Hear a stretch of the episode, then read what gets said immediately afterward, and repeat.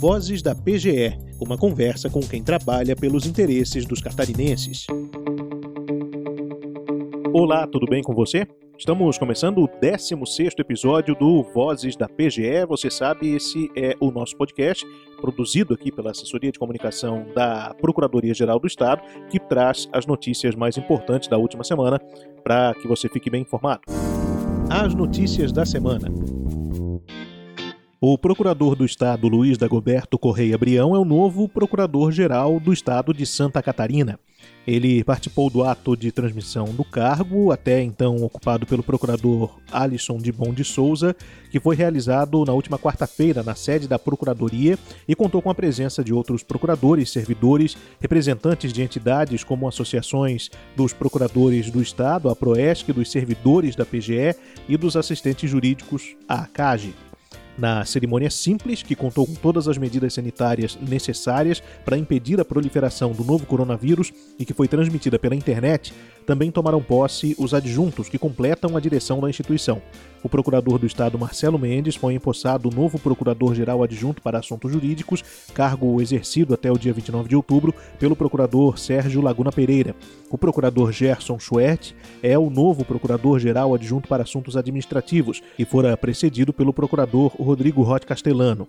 Também tomou posse o procurador Loreno Weisheimer, que é o novo chefe da consultoria jurídica, COJUR, cargo antes ocupado pelo agora adjunto para assuntos jurídicos, Marcelo Mendes. Durante o ato, o novo procurador-geral do Estado cumprimentou os colegas que estavam à frente da PGE até o final de outubro pelo trabalho realizado e agradeceu o convite feito pela governadora do estado, Daniela Rainer. Ele disse que é fundamental que cada integrante da PGE se sinta parte da instituição e que tenha senso de pertencimento e espera trabalhar com harmonia, solidariedade e, dessa forma, chegar à fraternidade.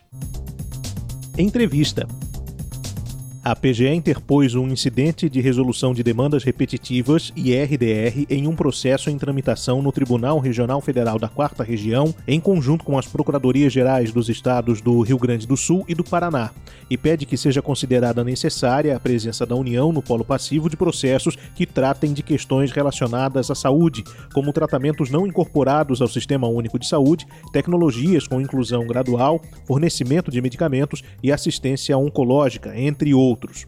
O caso diz respeito à aplicabilidade do tema 793 do Supremo Tribunal Federal, que inclui o ente legalmente responsável pelo pagamento da obrigação principal no polo passivo da ação e determina o ressarcimento de quem suportou o ônus financeiro, conforme voto do ministro Edson Fachin em julgamento na Suprema Corte nas decisões do Tribunal Regional Federal da Quarta Região que afetam os estados do Sul. Na prática, pede que o entendimento dos desembargadores federais nas ações que envolvam os estados do Sul sigam essa linha. Conosco aqui no Vozes da PGE, o procurador do estado Felipe Barreto de Melo, que assinou o ERDR proposto pela procuradora Flávia Dreyer de Araújo, que é a coordenadora do NARAS, o Núcleo de Ações Repetitivas da Saúde. Procurador, a importância desse instrumento e o impacto esperado dele em outras ações do mesmo gênero. O STF decidiu que a presença da União em uma série de processos de medicamentos ela é fundamental, especialmente porque a União e o Ministério da Saúde são quem tem a capacidade de tratar deste assunto segundo a legislação do SUS. Né, e envolve também medicamentos mais caros, digamos assim. E como aqui após o julgamento desse incidente, tem havido uma série de divergências entre os juízes federais e estaduais acerca do que é que o STF decidiu. A gente vem observando aí uma série de decisões contraditórias entre si, né, com as teses conflitantes e estava havendo uma insegurança jurídica muito grande. Então, com o objetivo de otimizar esse processo, a PGE, aí na pessoa da doutora Flávia, que é a coordenadora do NARAS, decidiu então propor esse incidente junto ao Tribunal Regional Federal para buscar que, que a, o tribunal dê uma resposta uniforme para esta situação. Nesse caso em especial, já havia tido uma decisão do magistrado de primeira instância que tinha determinado a intimação da parte autora para que a União fosse incluída no polo passivo do processo, mas a União, por sua vez, interpôs um agravo de instrumento e acabou uh, excluída justamente do polo passivo sob as alegações de que a União só poderia figurar nessa condição no cumprimento da sentença em ações em que o medicamento não seja registrado na Anvisa. E aí, por isso, Santa Catarina recorreu ao instrumento do IRDR. É, parece uma particularidade técnica muito específica, mas isso interfere diretamente na forma como as políticas públicas de saúde são executadas nos estados, né, em Santa Catarina, também nos outros da região sul. Com certeza, Felipe. Esse caso até ele é emblemático e por isso que ele foi selecionado. Ele envolve um tratamento de saúde que custa 5 milhões de reais por ano e envolve um processo judicial inicialmente proposto na Justiça Estadual apenas contra Estado de Santa Catarina e município. Então, nós selecionamos esse caso por quê? Porque a pergunta que se precisa fazer é um medicamento de um tratamento de tamanho custo ele vai ser fornecido pelo estado ou pelo município sem a participação do ente, que é quem tem, digamos assim, a maior capacidade financeira de custear o Sistema Único de Saúde, que é a União? Esta seria uma pergunta. A segunda pergunta: se o tratamento não está na política pública de saúde e a atribuição de decidir acerca da, do ingresso desse tratamento ou não na política é do Ministério da Saúde. Como é que um processo deste pode prosseguir sem a presença daquele que, pela lei, pela legislação, é quem decide acerca do ingresso dele ou não? E isso tem um impacto gigante na política pública estadual de saúde ou municipal de saúde, porque toda vez que o Estado ou os municípios são obrigados a fornecer tratamentos de saúde que não são da sua competência, que não são daquilo que está na política, eles precisam remanejar dinheiro da própria política. Então, eu vou dar um exemplo. Para custear um tratamento de 5 milhões de reais, a Secretaria de Estado da Saúde vai precisar olhar dentre os seus projetos de melhorias dos hospitais públicos, por exemplo, e vai possivelmente ter que escolher o cancelamento de algum deles para atender aquela demanda. A linha de defesa da Procuradoria-Geral do Estado é que a política de saúde ela tem que ser feita para todos. E segundo, as regras de organização que já existem na legislação acerca do Sistema Único de Saúde. O senhor recentemente escreveu um artigo sobre a questão do tema 793, pela importância que tem, publicado em portais especializados. É, o tema 793 do STF e o dissenso jurídico. Aqui tem SUS, esse é o título do seu artigo, ganha inclusive atualização posterior. É, o senhor traz a luz novamente para esse assunto, porque apesar de é, parecer haver esse entendimento pelo STF de que a União sempre deve ser incluída nesse tipo de ação.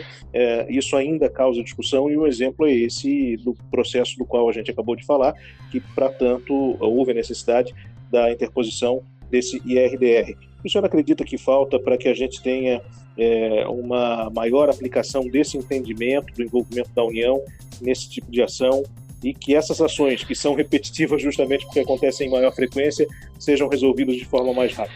Antes de mais nada, é preciso falar e conhecer mais sobre o Sistema Único de Saúde. Precisamos conversar e aprofundar o que é o SUS e o que é que ele representa na vida dos, de cada cidadão brasileiro, catarinense. Então, a, a linha de perspectiva é no sentido de que vamos olhar para o SUS. É o SUS que pode contribuir para a efetivação do direito à saúde. Procurador do Estado Felipe Barreto de Mello, obrigado pela participação aqui no Vozes da PGE. A PGE participou da instalação do Fórum Permanente de Eficiência da Gestão Tributária. A solenidade foi transmitida pela internet a partir do Tribunal de Justiça de Santa Catarina, idealizador da iniciativa, e contou com a participação de autoridades convidadas. O procurador do Estado, Ricardo de Araújo Gama, chefe da Procuradoria Fiscal, a Profis, participou do evento. Ele destacou a importância da comunhão de esforços institucionais na gestão tributária e falou sobre a cobrança administrativa das dívidas, que é mais eficaz e menos onerosa aos cofres públicos. O devedor contumaz se utiliza da lentidão para ter dívidas executadas e da possibilidade de questionar cobranças tributárias para ganhar tempo e obter altas taxas de retorno a empresa já se estrutura para não pagar imposto, porque vai ter uma vantagem competitiva ilegal, uma margem de lucro muito alta e vai inibir a concorrência leal. Um grande aliado para a eficácia da cobrança sem a necessidade de ajuizamento foi o protesto de CDA, adotado pela PGE desde 2015. Os protestos agilizam no tempo a recuperação dos créditos e tornam inadiável o pagamento para muitos devedores. Para outros devedores, o protesto serve de referência para, de antemão, ajuizarem demandas para contestar o débito ou simplesmente antecipar a garantia. Esses, como os senhores e senhoras podem perceber, são efeitos muito benéficos que colhemos dos protestos. A cobrança administrativa ocorre também por meio da não concessão de certidão de regularidade fiscal, que são necessárias para as mais diversas situações da vida civil e empresarial. Esse tipo de estratégia está alinhada com o objetivo do Fórum, que é discutir e propor medidas que ajudem a reduzir o volume de processos de cobrança desnecessários. Em muitos casos, as ações são mais caras que o valor devido ao erário. Santa Catarina tem hoje mais de 1 milhão e 60 mil processos de execução fiscal, o que corresponde a um terço de todos os processos em andamento no Poder Judiciário do Estado. Desses, mais de 850 mil são execuções com valores inferiores a 5 mil reais. O custo desse tipo de processo, conforme o levantamento feito pela Justiça Federal, é de R$ 4.300, sem contar os valores referentes ao Judiciário Catarinense, de mais de R$ 1.600. Segundo a apuração feita pelo Tribunal de Justiça, todo esse volume causa uma taxa de congestionamento de 82% no fluxo da justiça, além de cada processo demorar, em média, seis anos e meio para ser julgado. O 16º episódio do Vozes da PGE fica por aqui. Nós voltaremos a conversar na semana que vem. Um abraço para você e até lá.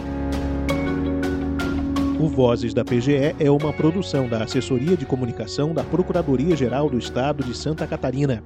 Fale conosco pelo e-mail comunicação@pge.sc.gov.br.